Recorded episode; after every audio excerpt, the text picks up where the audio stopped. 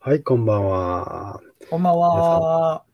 今日もね、10時ですけども、ちょっと暑くなってきたかなという気がしますね。だいぶ暑いですね。今日は一日うん窓開けてました、私も。ねえもうね、各地で、何もう30度いったとかなってますけれども。まあ、でもなんかリモートワークとか在宅してるとね、外の温度にあんまり影響しなかったりもするんで、いやー、それがね、結構ね、やっぱりいますか影響しますよ。うん違います僕ああのら、ダイソンの空気清浄機を持ってるので、あの、はい湿度とか温度とか常に監視してるんですよ。うんうん。見るとね、ちゃんとやっぱり、あ昼間は暑いんだって、室内でもやっぱり太陽光が入ってきて、カーテン敷いてでもやっぱりこう、上がりますもん。へー小林さんあれですもんね、夏場でもクーラーつけないですもんね、確か。うん、あんまりね、あの、き好きじゃないんですよ。まあ、クーラーとかね、エアコンに弱いって確かありますもんね、やっぱ体調。そう、乾燥肌だったりするんで。うん。うーんなんかオフィスであればね、もう年がら年中ですけど、家やったらその辺のコントロールもちゃんとできるのは、それはリモートワークのいいところですよね。本当そうですよね。好き勝手できるっていうのがね、自だか分らこに合そちゃわんせと管て。理しないと。そうそうそうそうそう。素晴らしい。ということで、まあ、今日も始めていきたいと思うんですが、今日のテーマはこちらなんですね。下にポンと出すんですが、正しいことと悪いことということで、今日で28回目なんですけども、いいじゃないです今か、までね。でいい一番、ちょっとなんていうんですか、広大なテーマなんじゃないですか。まあ、範囲は広いかなーって感じですかね。どういうことなんですか、これは。ちょっと早速教えていただきたいなと思うんですが、小林さん、今日もよろしくお願いします。まあ、そもそも、あのー正しいことと悪いことは何なのかってことを、うん、は、まあ、あのー人類の歴史が始まって、うん、とりあえず文献が残ってたりとかしている中では、もう常にテーマとして語られてることだと思うんですよ。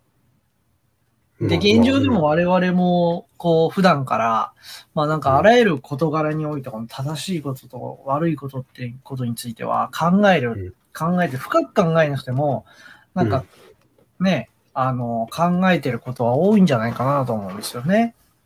うん、うん、うん、うん。考えないことは、逆に言うと避けて通れないことだろうなと思うんですよ。うん。そうですね。うん。特に歴史を見る中で、まあ、あの一番あれなのは、やっぱ集団生活をしてる上で、まあ、うん一般的に正しいことは、正しいことは結構定義が難しいことあるんですけど、悪いことっていうのは、大体うん皆さん共通してると思うんですよね。例えば現代社会で言うと、まあ、うん人を殺すこととか、まあ、うん。代表的なところは。うん、そうね。そうね。とか、まあ、うん盗みを働くこととかがあるわけなんですけど、うんまあ、この概念、この、まあ、我々の生活の中で当たり前だと思っている、この悪いとされていること、要するにまあ法律に違反するようなこととか、法律に違反してないんだけども、まあ、人様に迷惑をかけることとか、まあ、暴力的なことっていうのは、まあ、悪いことだとされていますよね。そうですね。うんだ。からそれが、なんか人類史始まって以来の永遠不変のテーマだったかっていうと、そんなことはなくって、うん。うん。例えば、ね、日本で言うと、やっぱあの、戦国時代なんかは、ガンガン人殺しをしてたわけですよ。まあ、そうですよね。しかもなんか、周りも、まあ、当然やな、みたいな感じで。そうそうそうそうでそう。人人によってはね。人によってうん。は。うまん。あなんか侍、あの、ってね、ぶ、ぶ、武将の子供とかだったらなんか、うん。ね、あの、く、子宮を、敵の大将の子宮を取ってなんぼのもんじゃいみたいなところあるじゃないですか。そうですね。うん。そうですね。ああもうこれ首をこうやって持って歩くのがかっこいいとされてるそうそう時そうがあると。うん。まあ古代ギリシャにおいても、やっぱりあの、ね、あの、剣闘士とかって言って、うん。あの、グラディエーターですよね。うん。うん。こう、剣をぶん回して、人殺し、まあ、殺さない場合もありますけども、まあ、あの相手の体をきよ傷つけて、あの、殺し合いをさせることを、うがん市民の娯楽だったりですよ。そうですよね。うん。うん。みたいなことが照らし合わせると、必ずしも、やっぱりそこの部分は、あの時代によってちょっとずつ変わったりもするわけですよね、価値観においてうも。ん。またう文、ん。あの、この国の文化だとかにおいても、う文、ん。ね、においても全然変わってくるじゃないですか。そうですね。うん。確かだからに。この正しいこととか悪いことっていうのは本当に永遠のテーマだなとは思うんですよね。まあそうですよね。なんかうもんう人助けが正しいって別にイコールじゃないですもんね。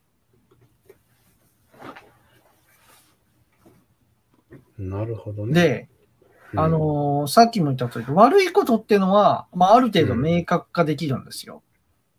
うん、じゃあ一方で、うんうん正しいことっていうのはどういうことなのかっていう話なんですよね。うん。例えば、さっきの人殺しの問題になりますが、うんこれでもよく語られたりするのは、うん。例えば、こう、武器を持った強盗か何かに、自分の家族、友人に、その強盗が襲いかかって、その武器を今にも振りかざそうと。あ、振りかざして振り下ろそうとしていると。うん。でそれを止めるときに、まあ相手に当然暴力を振るったりとかをしせざるを得ない場合があると思うんですが、まあその時に殺してしまった時とかに、うん。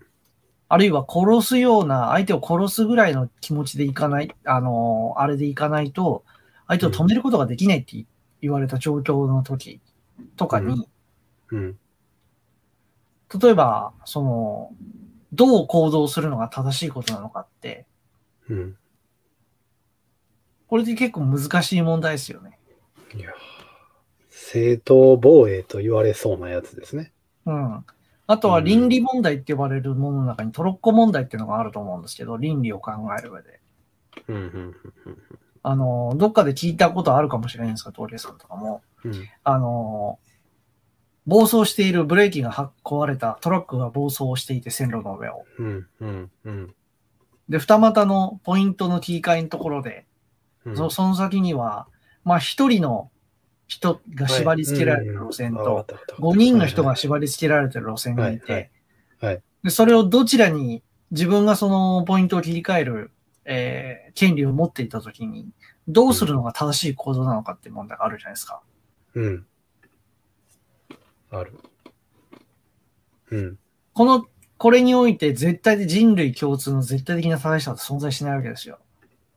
まあそうですね。それは、いやー、それね、なんかよく出てくるけどね、本当に。だか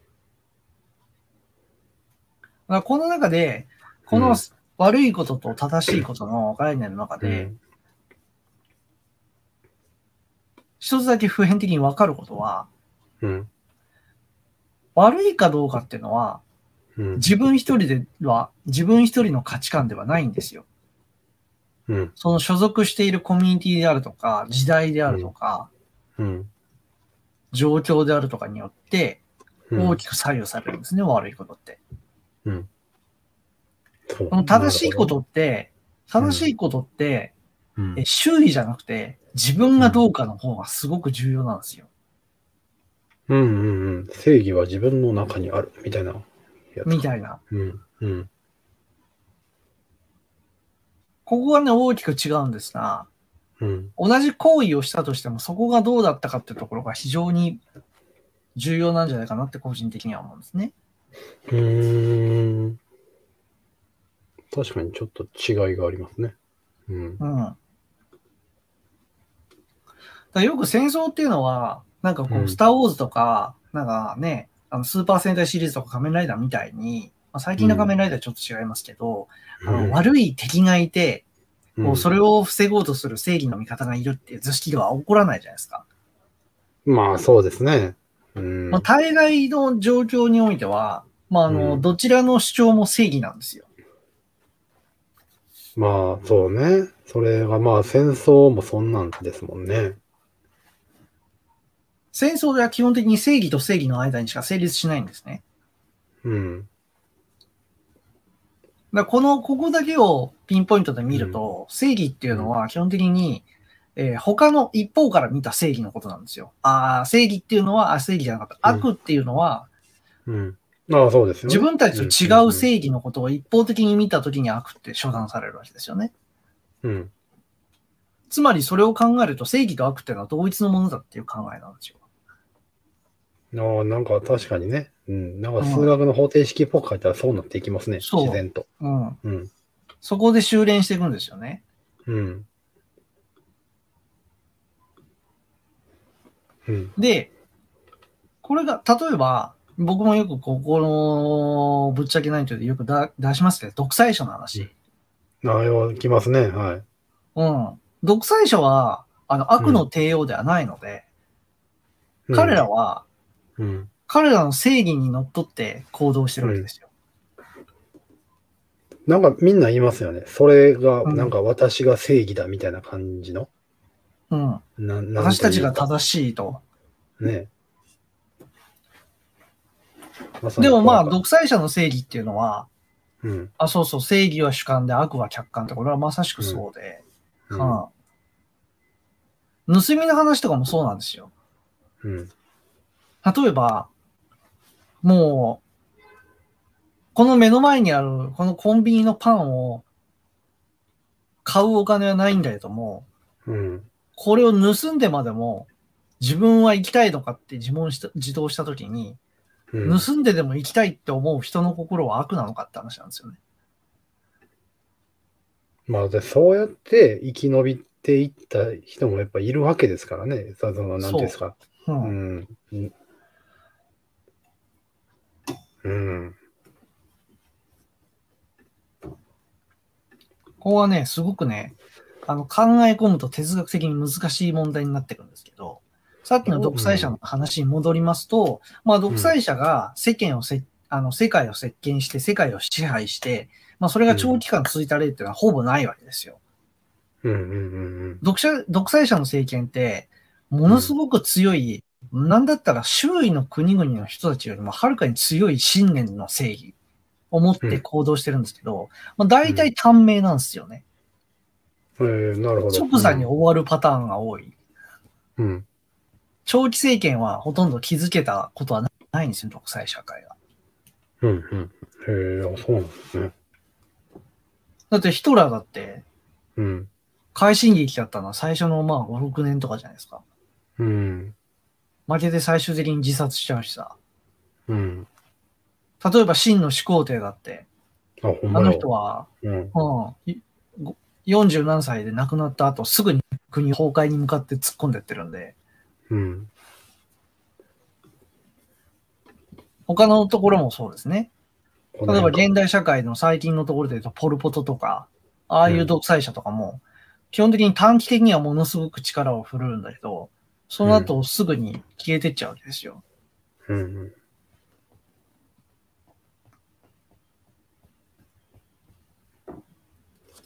うーん。で、うん。さっきのね、あのー悪は客観だって話をすると、うん。まあ、ヒトラーだとかは明らかに人類史、人類史の中で言うと悪なわけですよね。なんかそう、あ、うん、そう、なんかそう思ってましたよ。やっぱりね。うん。でも彼らはそう、あ彼ら自身はそうは思っていないし、じゃあなんだろう。えっと、あ、それを、まあ、客観的に見て彼は悪だとして、じゃあ周りの、この戦争に打ち勝った人たちは正義なのかっていう話なんですよね。うん。うん。その正義は、うん。果たしてヒトラーよりも強い信念に基づいた正義だったのかっていううん。ところは、多分ハテナマークがつくのかなとは思ったりするんですよ。そう言われると、ハテナマークがつきますね。うん。じゃあなんで、うん。例えば、まあ、ドイツが皆さん一番よく知ってるのは僕は例にありますけど、今回話の例にありますけども、うんドイツがなぜヒトラーを生み出して、その正義に、彼ら自身、彼らの、彼の正義の中にうん。飲み込まれていって、その強い信念でもってヨーロッパをまあ支配しかけたわけですよ。うん。で、最終的に消えていったのかって話をうん。観察してみると、うん一つわかることがあるんですね。うん要するに、要するに強い正義って、うん暴走しやすいんですよね。へーで、なぜ暴走するのかっていうと、うん。その正しさを追求するあまり、強く追求するあまり、周囲から孤立するからなんですよ。うん。に普通普段の人間関係においてもあるじゃないですか。ものすごく正しいこと、確かにあの人の言ってることは正しいかもしんないけどって言って煙たがられる人いるじゃないですか。あの人、ああいう人たちって、うん。否定すれば否定するほど自分の信念にのめり込んでいくんですよ。自分の正義に。あーだから、独裁っていう言葉になるんですかね。うん。孤立してっちゃうんですよ。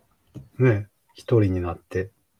それが、誰の信奉者もいない孤立の状態だったらたった一人の人間なんて大したことないんですけど、うん。その強い正義って言葉とかすごく強いから、うん。まあ時々、ものすごく人を引きつけてしまう時があるんですよね。うん。ま同あじ人によようってはな、当然ね。うん。同じような孤独を持った人間をうん。集めちゃうんですよ。孤独な者同士が一つの正義の中にうん。集まってって、でそういう人たちが集まれば集まるほど、より周囲から孤立していくわけですよ。うん。うん、それはあれですよね。その別に歴史を紐解かずともね、近年の政治家とか大統領とかでも、いくらでもいそうですね。今も理。想ですね。うん。うん。まあ、あの、宗教とかでもありますよね。オウム真理教なんかまさしくその典型的なパターンだと思いますよ。ああ、確かにね。確かにね。だっきょて、あ彼らの事件の実行犯は、非常に高学歴で頭も良い人間、うんあのあうんあれあのような頭のな良い人間がなぜ、その学歴もない、うん。あの競争に惹かれていったのかっていうと、うん。彼らは彼らのなりの正義があって、うん。そこに惹かれていく孤独な魂がいっぱい集まったからなんですよね。うーん。まさしくそうですね。うん。あの、こういう話があるんですよ。あの、よく街角で、ちょっと怪しげな信仰宗教とか、なんかこうう、学生団体とかが勧誘行為をしてたりするじゃないですか。ああ、あるある。はい。あるじゃないですか。あの行動はなんでさせてるってるのかっていう。うん。あれは、な、なぜそれをさせてるのかわかります峠さえどういうことなぜさせてるかん。うん。え、もう単純にもう人集めぐらいにしか思ってなかったですね。違うんですよ。あれは。違うの人集めじゃないのあれ。人集めはあくまで副次的な目的なんですよ。はい。メインの目的は、はい。彼ら自身が、うん。彼ら自身を、その勧誘をさせてる人間を、周囲から孤立させるためなんですよ。え大体ああいうのって、怪しい勧誘ってみんなわかるから避けるじゃないですか。避ける避ける。そら避けるよね。うん。うん。要するに避けられるってことは自分が受け入れられないっていう状況がつ、現実が突きつけられるわけですよ。まあそうですよね。うん。うん。うん。そうなると人間って孤独を感じるじゃないですか。感じると思う。なんで誰も来てくれないんだ。うん。そう。うん。私はこんなになんかいいことを言ってるような感じなのに、みたいな感じで孤立を含めてるじゃないじゃあそれうがん、その集団に戻った時にどうなりますかって。お私たちしかいないよね、みたいな感じの結束がなんか強くなりそうな感じがする。結束が強くなるんですよ。うん。要要するに孤。立を深めると結束が高まるんですよ、彼らは。うん。より深く自分たちの正義にのめり込んでいくんですよ。へえ、それでこのコメントいただいた感じに。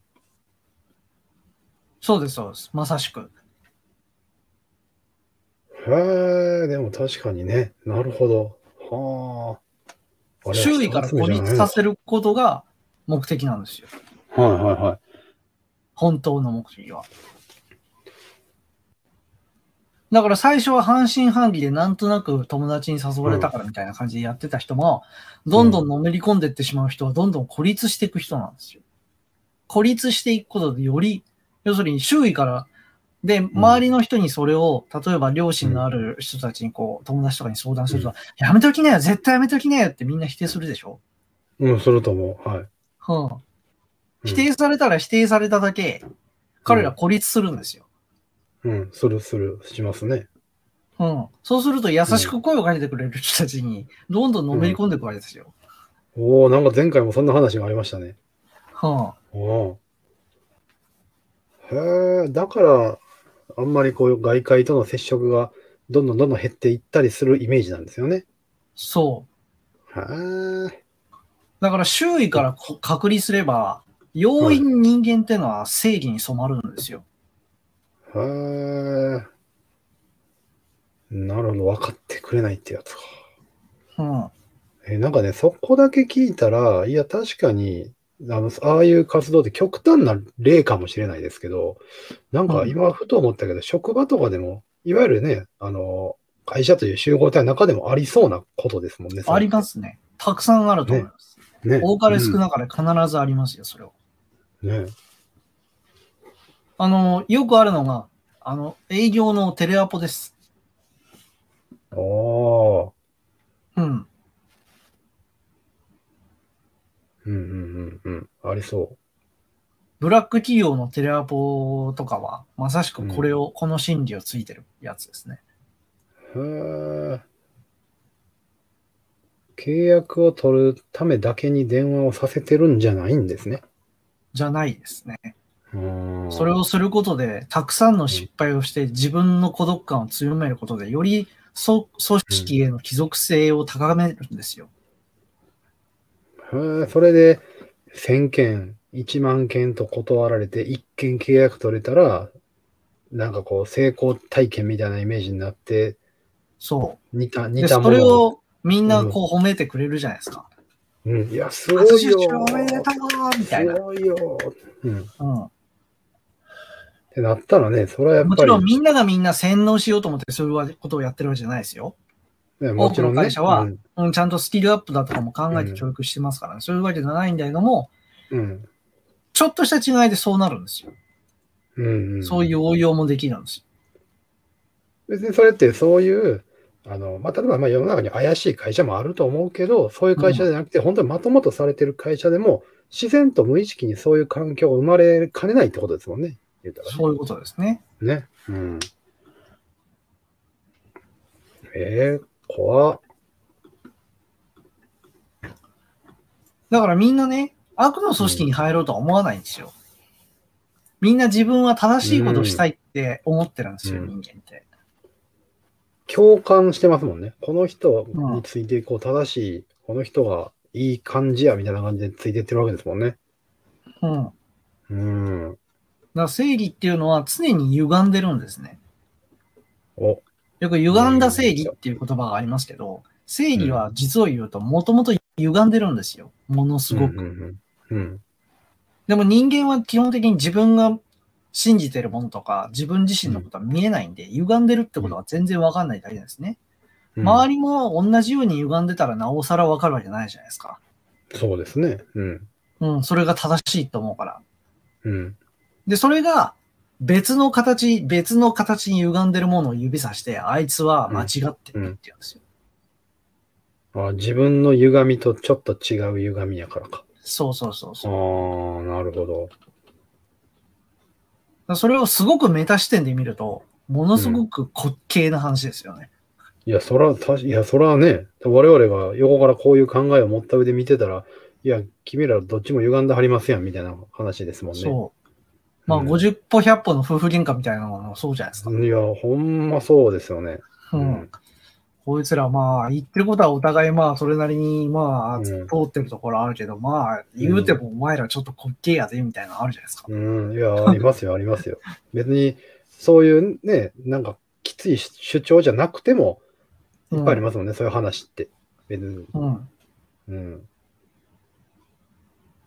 で、こういう人間がうん。最終的に過激な状況になるとどうなるかっていうと、やっぱりヒトラーみたいに自分の正義を思いっきり振りかざして他人をぶん殴り始めるわけですよ。うん、うん、うん、さあ、独裁者の誕生ですっていう感じですね。うん。うん。へええ、じゃあ、まあ、例えばこういうのって、本当に、例えば自分が引っ張っていくんだっていう人ばっかりじゃないから、例えば小林さんというね、すごく正しいと思える人がいて、自分はむしろどっちかというと、ついていこうと思える立場やったとして、まあ別にそんな大げさじゃなくてもね、あ、小林さんってなんか面白そうやし、ちょっと一緒に仕事してみたいなとか思って、ちょっとしたきっかけで続いていって、気づいたら、あれ、なんかちょっと違うかもみたいになるかもしれないですけど、気づけないかもしれないですよね。まあ仕事であっても。そういう時はどうやって抜け出そうとしたらいいんでしょうかそれはも気づ気づう、けたたった一つしかないです。疑うことです。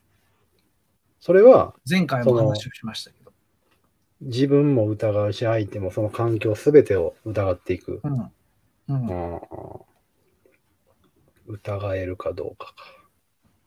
疑うっていうのは、うん。まあ私、どこかで発表したこともありますけど、うん。疑問なわけですよ。うん。疑問ってクエスチョンなんですよ。うんうんうん。クエスチョンは語源がクエストなんですよ。ああ、そうですね。はい。つまり探求なんですね。うんうんそれをもっと知ろうっていう好奇心なんですよ。疑うって。うん。うん。なるほど。はい。うん。だから信じてないから疑うのではなくて、うん。信じたいからちゃんと好奇心を持って探求するんですよ。うん。その能力は疑うっていう能力なんです。技術って、技術なんですうね。ん。なるほど。だから本当に正しくあろうとする人間はうん。自分のことをちゃんと疑える人間です。ああ、なるほど。自分のやってることとか行為だとか、その、それに基づく結果だとかを、うん。ちゃんと疑える人間が正しい行為を行おうとする人間です。結果的にその人の行為が正しかったかどうかっていうのは、うんあの時代が進まないと基本的にはわからないんですよ。ああ。なるほど。うん。この、これか。し主観の正義を客観的に見て確かそうですね。そう。める。なるほど。だある意味ではまあ、なんというか空気を読むに近い話ではあると思うんですが。まあ確かにそうですよね。しかもそれってその時々によって違うわけじゃないですか、やっぱり。うん。時代っていうレベルじゃなくても、ね、例えうんば付き合う、話す相手によって全然変わってくるし。うん。うん。だ例えば、うん。道を歩いていて、うん。目の前に歩いてる人が転びましたと。うん。うんその時にうん。手を差し伸べるかどうかっていう話ですね。いや、それもちろんほまに思いますよ。何の躊躇もなく助ける人はそれはそれで素晴らしいと思うし、うんでも一方で、うん周りの目があるからこの人を助けなきゃいけないっていう行為も、行為としては一緒なんですよ。うん。そうですよね。うん。あの周囲の目を気にして行動したってことは確かにうん正しくないかもしれないけど、その行動とその結果は正しかったかもしれないって話ですね。ああ、なるほどね。ちょっとずつ違いが出てくる。うん。うーん。そうですよね。いや、なんか思ったのは、あの、電車とかでね、席譲る譲らへんの時に譲ろうとしたけれども、譲、なんていうんですか、言われた方からしたら、いや、私はそんな年寄りじゃないし、みたいな怒る例みたいなのがあるわけじゃないですか。それって、うん。ね、その、い声をかけられた、ね、お年寄りとされる人にとっては正義では全然なかったみたいな感じだったりするし、うん本当難しいですね。だからその時に自分の正しさを正しくなかった行為だっても考えてしまうのはやっぱりもしかしたら違うのかもしれないですよね。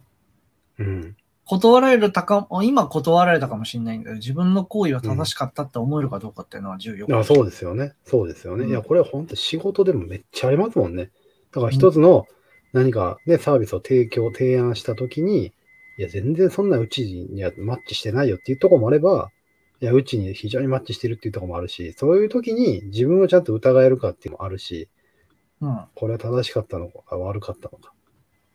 からその時の客観的な、うん自分の正義、自分の正しさを疑えるための客観的な視線は、視点は何かっていうと、うんそれはやっぱりあの、倫理であるとか、道徳であるとか、うん哲学であるとか、そういったものなんですよ。うんいわゆる最近の言葉で言うと、リベラルアーツなんですね。ああ、はい。はい。より深く、どういうふうに、その正しさが人類史の中で考えられてきたのかっていうところを、自分も勉強して学ばないと、うん。本当には分からん、分かってこないんですよ。それを勉強しても分かんないしね。うん。いや、まあ、答えも時代によって変わっていく部分もやっぱりあるし、うん。いやー、まあ、そういう意味でやっぱ常に、常に疑うっていうのがうん。大事になってくるんですね。なるほど。で世の中もう一つ重要なのは、うん、疑うってことと、とき疑うってことと同じぐらい重要なのは、うんその正しさだとかうん、が問われる場面になったときに、うん、きちんと意思を持って他人から悪だと認定されるかもしれないんだけど、俺はこの正しさをうん、突き進むという信念、要するうんに信じるっていう、自分自身の正しさを信じれるかどうかっていうのも同じぐらい重要なんですよ。うん。おーそうじゃないと行動できないじゃないですか。まあそうですよね。うん。そうですね。それを、なんかやりすぎ、やりすぎたっていうとちょっと言い方あるかもしれないですけど、なんかちょっと政治家っぽい イメージがパッと出てきましたけど。疑いもせず自分の正しさを実行するのも危ういし、うん。自分の正しさを常に疑うっていうことも危ういんですよ。うん、うんうん。両方やらなきゃいけないですね。常に。そうですよね。疑いすぎて前に進めなかったら意味がないですもんね。うん。その上で決断できる人間がうん。人の上に立てる人間なんですよ。ああ。なるほど。確かにね。何でもかんでも5三言ってたらあかんですもんね。ああ、なるほどね。いやいや、そうこうしてる間に自分の考えでもないのに原稿だけ頭下げて読んでるようなよ読んでるような政治家とか、うん次の選挙のことことを考えてパフォーマンスだけしてる人間には正義はないし、せ彼らは正義でも悪でも何でもないんですよ。まあ確かにそうですね。確かにどっちでもないですね。はあうん。どっちでもないが、人の上に立つ上で最もダメなことなので、うん。そうね。そこを見極めるのも大変ですね。そう思うと。うん。だかうん。ら世の中は基本的に意見のぶつけ合いっていうのは正しさのぶつけ合いなので、うん。これ、最初の方にね、コメントいただいてたまさにこれですよね。まあ、正義 VS 正義。まさにそうですもんね。そう。うん。うん。この世界には正義と正義しか戦わないんです。うん。正義と悪が戦ったためじゃほぼないんです。まあ、そうですよね。まあ、うん。バイキンマンだってね、お菓子を食べたいと。うん。自分の正義に基づいて行動してるわけですからね。まあ、でもほら、バイキンマンだって、あ、でバイキンマンというか、アンパンマンだって、うん、バイキンマンを滅ぼしたりはしないんですよ。しないんですよ。そう。アンパンマン、うんバイキンマンがね、楽しそうに喋って、ね、食べてたらね、よかったねって言いますからね。うんうん。そうなんですよね。今日のテーマはあれですね、本当にむ今まででやっぱり話を聞いた上でも今までで一番広かったなとも思いますけれども、やっぱりまあどっかしら働き方、ビジネスに、うん、い活かせると言いますかね、考えなあかんなっていう部分はたくさんありましたね。そうですね。こういうことはね、あのー、特にやっぱり社会人経験が長くなれば長くなるほど、うん。考えることから逃げてはいけないことだと思いますよ。うーん。確かにね。いや、わかるわ。で今正しいと、その、今正しくて、まあ、仮に周りからも正しくされていて、もう全、もう世界全体で正しいという考えも数年経ったら変わってることっていっぱいありますもんね。ずっとそそんれなもが、のはしょっちゅうありますよ。ね。う。うんん。い自くら分でものありま属すからしている集団だとかね、そういったものによって、いくらでも変わる。そんなしもかのもは。別に、それはね、悪意とか関係なしにずっと同じことを続けてるだけでも、やっぱ時代背景によって変わっちゃうことってのはいっぱいあるから、うん。うん。 考えることから逃げてはいけない。確かあとはあれですね、自分の正義が否定されたからといって、世の中を恨まないって話ですね。孤立するような正義を持ってる人っていうのは、基本的にね、周りに対する憎しみがすごいんですよ。に。周りは誰も自私の分の正しいことを考えを認めてくれない。そう受け入れてくれない、認めてくれないっていうことに対する、こうう、なんていうかな、フラストレーションがすごいんですよね。うん。ちょっと怖い状態ですね。うん。うん。こうなってしまってはダメですね。うん。話し合いがだってそもそもできないもん。まあそうですよね話し合いができなかったらお互い本武器持って殺し合うしかないじゃんって話だからね。当そうですねうんうるせえ、どうせてめえは俺を否定しに来たんだろうみたいな感じでね、なっちゃいますもんね。そいやいや、そうじゃないよって。いやー、まあ、言うてる間に35分を過ぎてきましたので、はいまあ、今日はこの辺りにしたいなと思うんですけれどう、も、思いいやます。ーはい。まあ、このテーマはね、多分今後も折につれ、なんか、あの、多かれ少なうく、んあの触れていくことになるテーマだとあ思うるんじゃないですか。もう、なんか時事ネタとね、掛け合わせるいくらでも話できそうじゃないですか。うん。まあ今日はねこれ話題には出て人類こなかったけど共通ね永遠のテーマですから。今日はね、話題には出てこなかったですけど、まあ、新型コロナ関連ではいくらでも出てくる話だと思うんでね、この辺は。そうですね。うん。うーん、まあ、まあ、じゃあ次回のテーマに行きましょうか。はい。次回のテーマはですね、もう少しちょっと、今今までちょっと哲学的なテーマにこう、ウェイトが、だいぶね、もう少 し、あの、仕事に近いテーマがいいかなとなる思ほってどおり。まして、はいえっ、と、俗人化と標準化の境界線って話をしたいと思います。おおなんか一気に、ね、標準化の境界線、はい。っていうテーマでお話ししたいなと思います。こうですね。はい。なるほど、なるほど。まあ、5月病に悩む方も出てくるかというところで、これまさまさにね、俗人化っていうのはどこの会社でもテーマになっていると思うんで、うん。まあ、このあたりをちょっと、お実に興味深 いと。いやいつもね、まあコメントいただいて、 ありがとうごあざいりがます。とうございます、本本当当にに。はい。じゃあちょっと次回もね、月曜日の22時に、はい。どうなんでしょうね、この時間に、まあ、ライブ配信で見てくださってる方もいれば、録画で、まあ、翌日等々にアーカイブで見てくださる方もいるんですけど、ライブ配信で見るにはなかなか時間的にもテーマが深いですね。そうですね。ねえ頭の疲れた時に聞くようなテーマじゃないかもしれない。すごいですよ もしかねした。らね。もうだってもう頭の、頭の体操状態ですよ。私からしたら。うん